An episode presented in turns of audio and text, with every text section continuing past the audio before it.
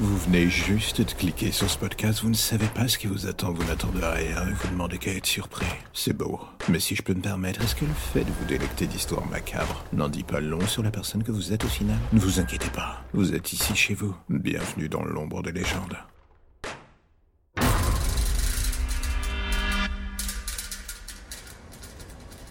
La légende dit que si l'on s'enfonce suffisamment loin dans les bois de Salem le soir d'Halloween, le chemin vers la maison des sœurs Jones vous apparaîtra. Mortes en 1700 et quelques, les deux sœurs étaient des soi-disant sorcières. Enfin, pour la première, c'était le cas, Annabelle. La seconde, Jessica, était quelque chose de plus obscur. Les villageois de Salem en avaient toujours eu peur. Elle était vue comme l'enfant du démon. Née d'une mère prostituée et d'un père alcoolique, elle avait toujours été vue comme quelque chose qu'elle n'était pas, un monstre. J'entends par là qu'un monstre est facile à catégoriser, les motifs l'animant aussi.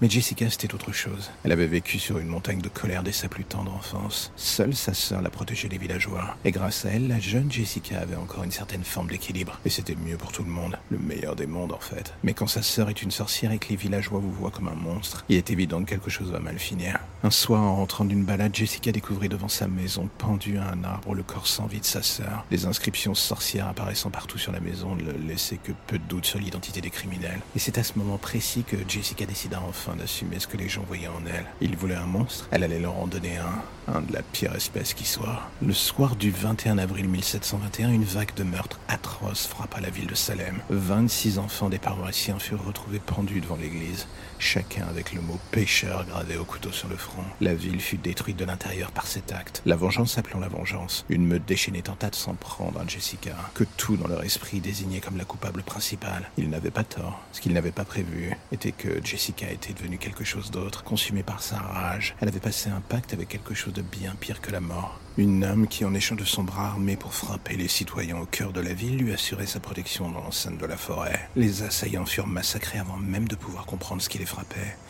Et depuis ce jour, la maison des sœurs Jones, tout comme elle d'ailleurs, devint une légende urbaine de Salem. Le genre de celle que l'on veut oublier, à jamais dévorée par la forêt. Le nom des sœurs, tout comme la maison elle-même, ressort parfois au gré des faits divers sordides ou de disparitions de campeurs. Alors si un jour vous passez par Salem et que par mégarde, vous vous perdez dans les bois. N'oubliez pas que vous n'êtes pas seul dans ces lieux. Mais que Dieu ait pitié de votre âme si vous tombez sur Jessica. Personne ne pourra rien pour vous.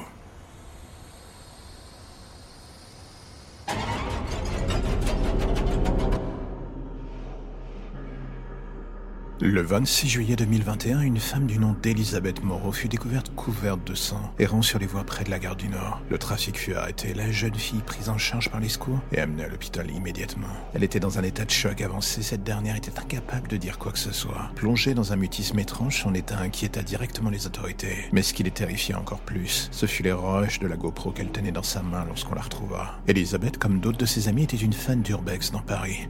Le cauchemar des services de sécurité de la RATP des adorant l'adrénaline et le plaisir certain de se faire peur. Le hic est que ce soir-là, ils avaient découvert quelque chose de bien plus sombre que prévu. Partie avec quatre amis à elle, Elisabeth était à la recherche d'une station désaffectée, un lieu où se réunissaient selon la légende les meilleurs graffeurs de Paris. Une plaie à découvrir tant le chemin pour y aller était un véritable secret gardé comme jamais. Pourtant, ce soir-là, avec ses amis, elle avait décidé de prendre le risque de se perdre dans l'immensité des tunnels désaffectés de Paris. Ce qu'il n'avait pas prévu est qu'il ne serait pas seul. Un des amis d'Elisabeth pourtant avait bien fait mention de ce tueur du métro sévissant moment. Elisabeth et le reste du groupe lui avaient rionné, arguant qu'au pire cela ferait des belles images à vendre à BFM. Six heures plus tard, ils allaient tous regretter ces paroles. L'étude des roches montra que très vite le groupe s'était perdu, finissant par errer jusqu'à une zone qui ne figurait pas sur les cartes. Mauvais endroit au mauvais moment. Tout commença par des bruits semblant les suivre, le genre qui met mal à l'aise. Mais personne ne crut qu'il s'agissait d'autre chose que de rats au pire. Ils essayaient de retrouver la sortie, mais l'absence de lumière, l'ambiance délétère et cette sensation d'être suivi finirent très vite par faire voler en éclats la soi-disant belle unité du groupe. Et alors que personne ne l'avait vu venir, quelque chose attaqua un des membres du groupe directement. Une chose agile et gigantesque. Quelques secondes plus tard, il ne restait plus rien de la victime, à part des hectolitres de sang sur les murs. La panique s'empara des survivants et le pire arriva sous l'effet de la panique. Ils se séparèrent. Et ce qui suivit fut trois heures filmées par intermittence, voilà ce que la police vit. Trois heures pendant lesquelles Elisabeth tenta de fuir en étant traquée par cette chose. Trois heures culminant sur un face-à-face avec ce qu'elle devina être le tueur. Le tout dans un lieu aux apparences de tanière, rempli de cadavres ou du moins ce qui n'en restait. Et c'est là que la caméra s'arrêta. Comment avait-elle survécu? Qu'étaient devenus ses amis? Personne ne le sut jamais. Le soir même, on retrouva Elisabeth morte dans sa chambre d'hôpital. Elle s'était tranché les veines et n'avait laissé comme explication qu'une simple lettre. Il m'a forcé à les tuer. Tous. Je peux plus vivre avec le souvenir de leurs cris. Je suis désolé.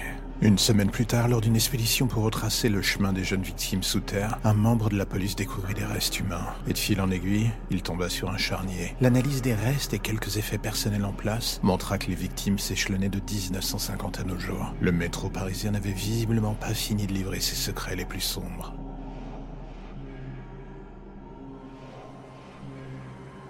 Et voilà, c'est la fin de l'épisode du jour, alors j'ai envie de faire un petit message rapide. Si vous aimez le projet et que vous avez envie de le soutenir, plusieurs options s'offrent à vous.